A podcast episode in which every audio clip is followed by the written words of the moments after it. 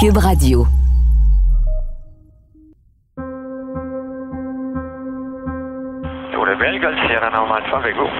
Je m'appelle Marie-Christine Noël. Je suis journaliste au bureau d'enquête de Québecor.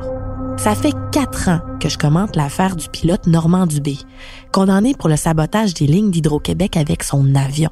Et à chaque fois que j'ai l'impression de me rapprocher d'une conclusion, ben il y a un rebondissement qui vient tout changer.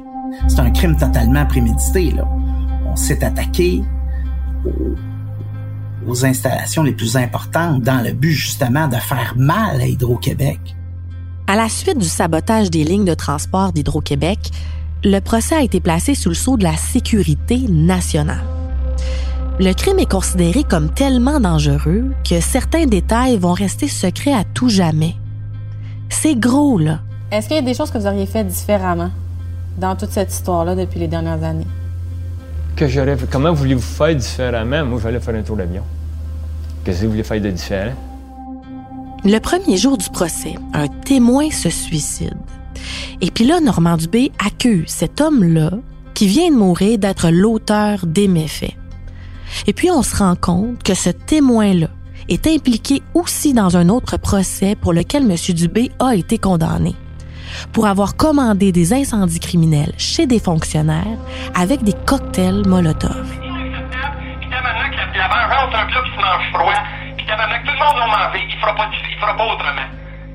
La toile de fond des dossiers de M. Dubé, c'est celle-là, la vengeance. Monsieur qui est incapable de gérer sa colère, de gérer ses conflits et qui, par vengeance, s'est attaqué euh, à Hydro-Québec. Et puis, au moment où il y aurait peut-être eu des chances en appel de ses verdicts fin 2020, Normand Dubé part en cavale. Et il devient l'un des dix criminels les plus recherchés du Québec. Puis comment, comment vous avez fait pour euh, passer quand même ces semaines? Comment vous avez fait pour rester caché au- aussi longtemps sans qu'on vous trouve? J'avais loué Aussi incroyable que ça puisse paraître, c'est l'histoire que je vous raconte dans la nouvelle série Balado de Cube Radio et du bureau d'enquête. Par pure vengeance.